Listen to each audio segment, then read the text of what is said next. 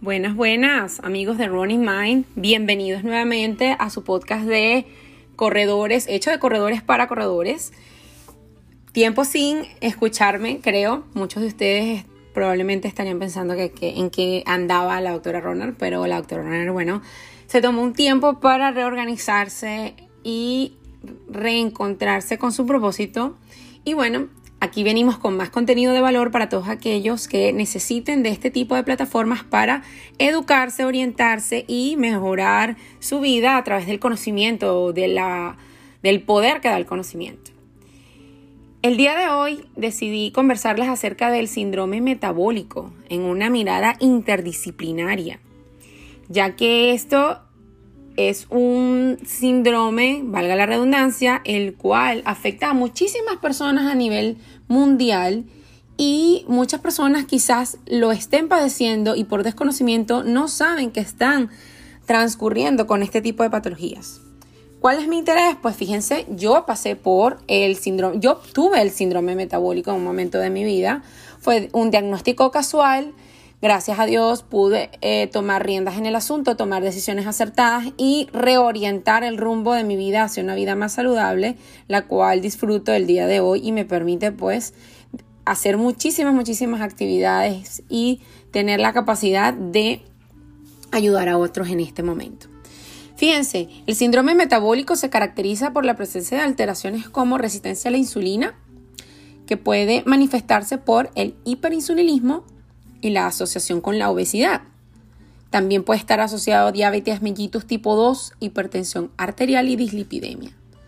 Existen muchísimos factores de, riesgo, que entre los cuales vamos a hablar en el podcast y vamos a profundizar acerca de este tema. Sin más, pues, comencemos.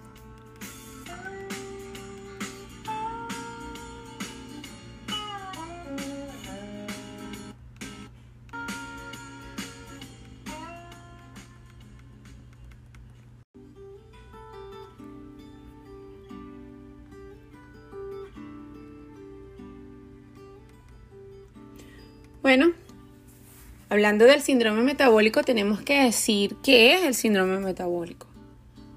Es una patología que se caracteriza por presentar alteraciones, como les dije antes, resistencia a la insulina, que es manifestada por el hiperinsulinismo, su asociación con obesidad, diabetes, hipertensión y dislipidemia. Está relacionado con el riesgo de aparición de enfermedades cerebrovasculares y consecuentemente pues el aumento de la mortalidad, Fíjense que la obesidad en esta patología se considera como una entidad multifactorial, ya que incluye la acumulación de grasa corporal. Actualmente es un problema de salud pública, tanto para los países latinoamericanos como para los países europeos, y se estima que está relacionada con, la, eh, con un estudio, eh, todos estos hallazgos están relacionados con estudios interdisciplinarios que se han realizado para poder afrontarlo tanto como en el diagnóstico, el tratamiento de forma integral, buscando la disminución de la mortalidad de las, de las personas por enfermedades cardiovasculares.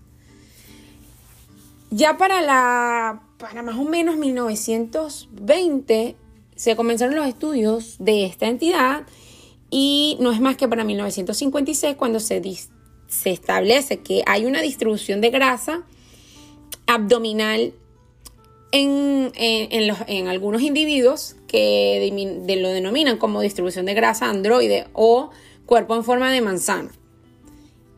Y esto estaba relacionado directamente con la aparición de enfermedades cardiovasculares. Pero no es hasta 1988 que se describe la resistencia a la insulina y el hiperinsulinismo compensatorio, lo cual esto predisponía a aparición de la obesidad, aumento de la tensión, problemas de, a nivel de, de los lípidos en sangre y diabetes tipo 2. Entonces a esto lo denominaron, todo este conjunto de factores lo denominaron como síndrome X o síndrome de insulinoresistencia. El, tema, el término ya como síndrome metabólico, que ahora es tan común, se definió finalmente en 1998 en el grupo, por el Grupo Europeo para el Estudio de la Resistencia a la Insulina en el 99. Y no es más que hasta el año 2002, gracias a un panel de expertos, después de una evaluación y tratamiento de algunas enfermedades como el problema de colesterol, es que denominan, de, hacen la denominación de eh, síndrome metabólico. Considerando que la definición del mismo persigue el objetivo, no nada más, solamente, o sea, con el objetivo, eso todo se realizó con el objetivo de poder identificar a todas aquellas personas que tienen riesgo de presentar algún tipo de enfermedad cardiovascular o, sin, o diabetes mellitus tipo 2 en la población en general.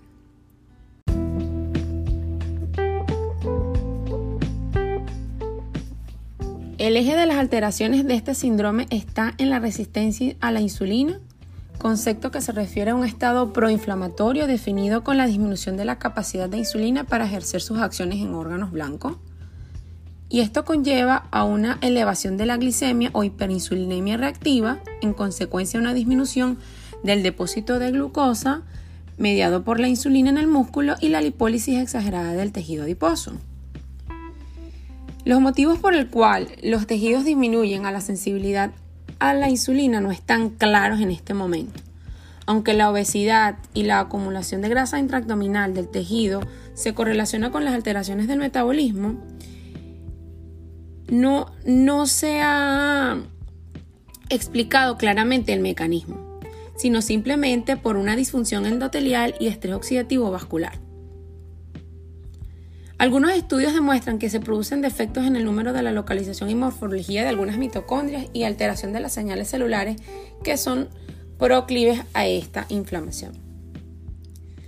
Una vez que la hiperinsulinemia y la resistencia a la insulina están allí, ocurre una cascada de cambios metabólicos que producen la dislipidemia, el aumento de la tensión, aumento de la glicemia en sangre y eventual presencia de la diabetes mellitus tipo 2 y enfermedades del corazón. Es importante saber que la resistencia a la insulina lleva a trastornos específicos en el metabolismo de la glucosa y de los ácidos grasos. Produce reactividad, reactividad vascular, ya que produce una respuesta inflamatoria constante y defectos a nivel de la, de la cascada de la coagulación. Esto es proclive a su vez a dar hipertensión arterial mediante a la activación del sistema simpático y otros sistemas que están involucrados en, la, en, en el equilibrio de la tensión arterial.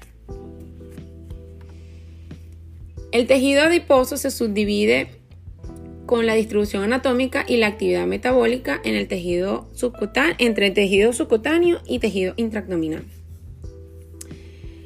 Este tejido es muy activo y es capaz de sintetizar gran parte de hormonas e interleuquinas. Las interleuquinas son unos elementos que están involucrados con los procesos inflamatorios del organismo y em, otros elementos como la adinopectina o algunas citoquinas clásicas como el llamado factor de necrosis tumoral. Es un poquito profundo, pero lo que quiero que entiendan aquí es que hay varios factores involucrados en, este proceso inflamatorio constante.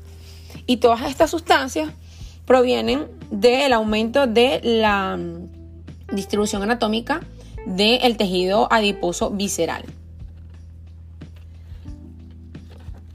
Resulta difícil interpretar que existen distintas definiciones de síndrome metabólico, pero eso va a depender de la diferencia entre un país y otro, la prevalencia de la obesidad, la composición genética, la edad de la población y el sexo.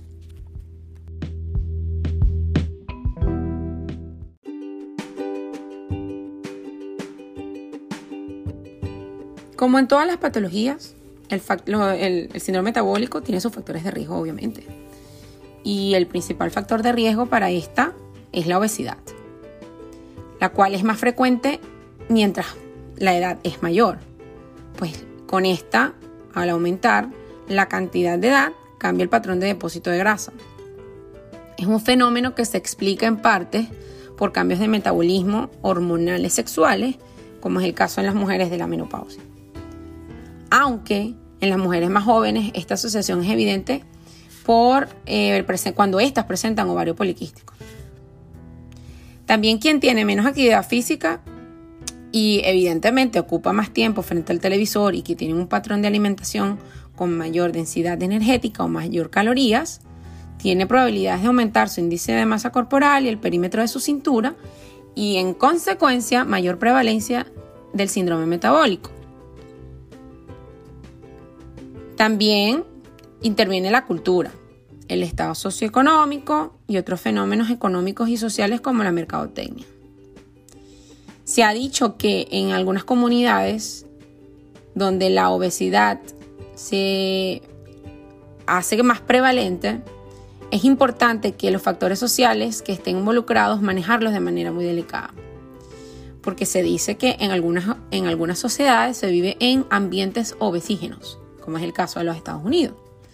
Sin embargo, no es posible separar del todo los componentes biológicos y sociales en estos factores de riesgo y tenemos las emociones, el sueño y las relaciones personales que a veces están relacionadas con el riesgo de aumento de la obesidad y a su vez del síndrome metabólico. Existen algunos autores que cuestionan la utilidad del diagnóstico de esta patología, por lo que ellos se han centrado en, las, en diferentes ah, opiniones. La mayoría de las personas piensan que el síndrome metabólico tiene normalidades en la presión arterial, lípidos y en la glucosa, que apenas se basan en los puntos de corte que separan de lo normal de lo anormal. De manera que la edad es un factor indicador de riesgo cardiovascular más que el diagnóstico de síndrome metabólico.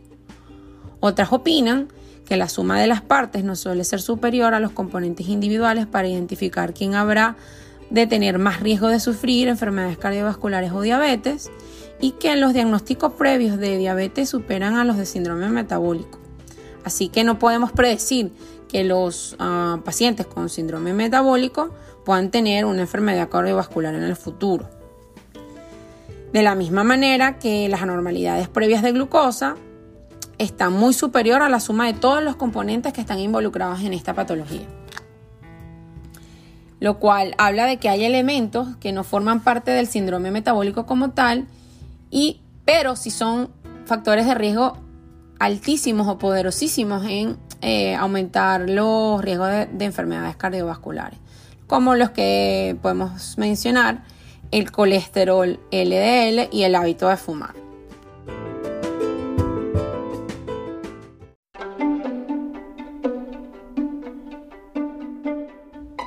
La modernización generó un cambio en el estilo de vida que tiende al sedentarismo y a la adquisición de hábitos no saludables. La modificación de estos factores de riesgo a través de la educación y la intervención oportuna de los individuos desde la infancia y en grupos de riesgo puede ser el modo eficaz de la prevención del síndrome metabólico.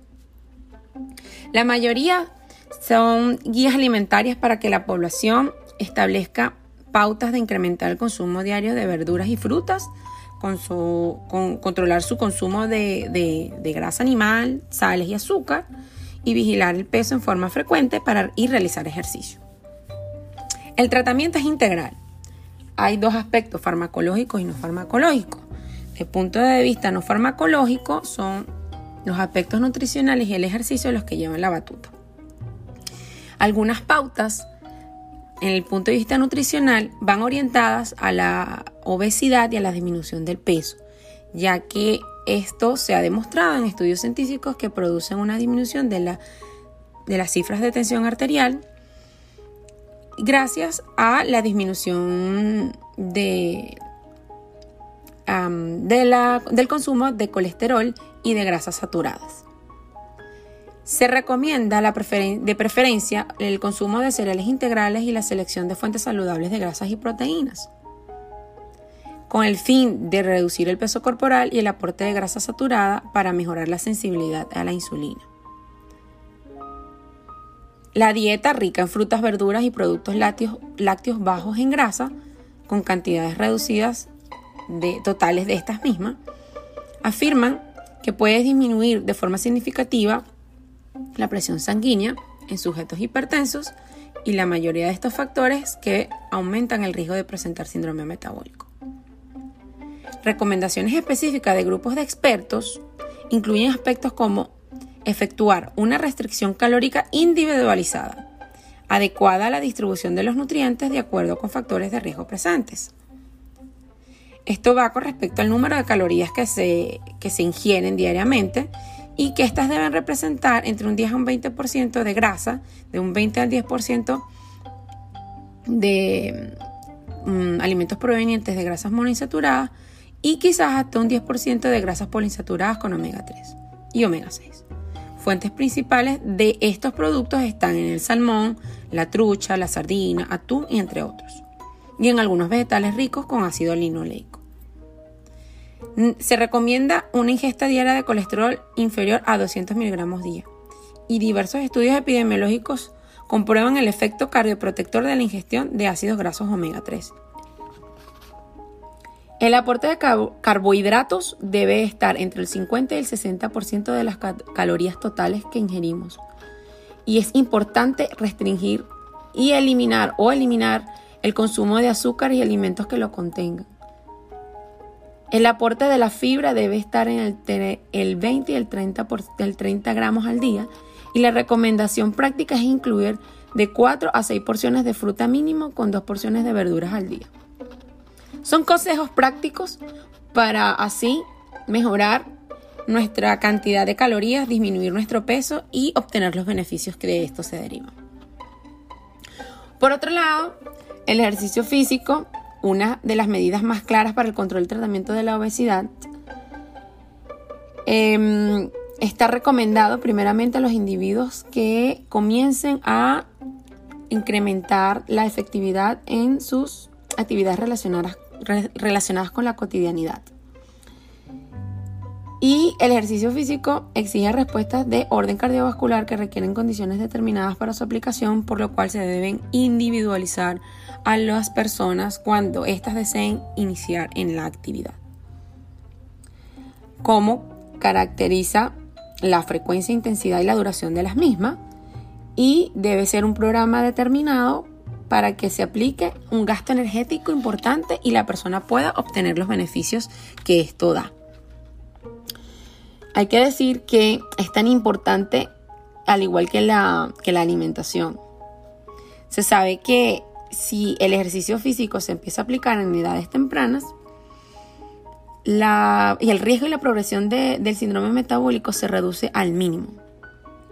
Es por eso importante implementar acciones para incluir el ejercicio físico como medida de acción en la prevención y tratamiento de condiciones de riesgo cardiovascular, componentes las cuales componen este síndrome. Cuando se realiza ejercicio físico de carácter aeróbico de 30 minutos al día durante una semana, la reducción de la presión arterial sistólica puede verse entre el orden del 5 a 20 milímetros de mercurio por cada 10 kilogramos de peso perdido. Es así que el ejercicio físico puede presentarnos otros beneficios. Debe identificarse que es un aspecto a priorizar, reducir el peso, mejorar el perfil lipídico y reducir la presión arterial y los valores de glucosa. Es necesario hacer énfasis en la necesidad de combinar el ejercicio y la terapia nutricional con el fin de lograr un mejor control metabólico. Así pues, la reducción del peso produce una disminución de la resistencia a la insulina, el cual es el aspecto benéfico en forma temprana para, evitar la progresión a la diabetes tipo 2.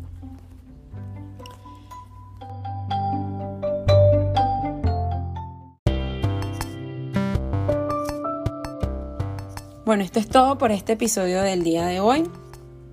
Espero les haya servido de importancia y de valor y que hayan identificado cuáles son los factores que ustedes pudieran estar presentando y si no, alguno de sus familiares o amigos presentando para después tener el riesgo de presentar síndrome metabólico y ayudarlos a encontrar las guías adecuadas de nutrición y empiecen a tomar acción al respecto. Deben recordar que esta es una entidad de origen multicausal y que produce un compromiso simultáneo de múltiples aparatos y sistemas. Que la resistencia a la insulina es el estado proinflamatorio que disminuye la capacidad de la insulina para ejercer acciones sobre órganos blancos, en especial el hígado, músculo esquelético y el tejido adiposo. Que la prevención es fundamental y que debemos revisar las guías de alimentación que proponen el aumento del consumo diario de verduras y frutas, controlar el consumo de grasa animal, sal y azúcar y vigilar nuestro peso con frecuencia y realizar ejercicio físico que el ejercicio físico debe estar dirigido a tratar y prevenir este síndrome, pero debe hacerse de forma progresiva y con valoración individual de forma que procure la modificación de nuestros hábitos de vida para actividades más saludables. No hay un tratamiento farmacológico específico, simplemente se deben tratar cada uno de sus componentes por separado y que la presencia de esto en un paciente determinado, de acuerdo con la aparición o no de un compromiso cardiovascular definido debe ser la guía de tratamiento. Es importantísimo que establezcan que todos estos factores pueden estar relacionados en este momento o pueden tener alguno de ellos. Y que deben acudir a su médico de cabecera si ustedes creen que tiene sospecha o tienen sospecha de presentar este síndrome. Espero que esta información haya sido de valor y que la puedan utilizar y reproducir en un futuro. Y con ella ayudar a otras personas, al igual que estoy ayudándolos a ustedes. Recuerden siempre mis redes sociales en Instagram arroba doctora Runner, Twitter arroba doctora Runner y en Facebook Erika Navas. Cualquier información que quieran me pueden escribir a mi correo electrónico doctorarunner.gmail.com o un DM en el Instagram o hacer clic en el botón de Instagram para un mensaje directo por WhatsApp. También me pueden seguir a través de mi canal de YouTube, arroba doctora y pueden suscribirse y ver los videos que voy a ir colocando allí con mucho más contenido de valor. Y como siempre les digo, no es llegar más rápido, sino llegar más lejos. Y los sueños se cumplen, vayan por ello, vivan su 3%.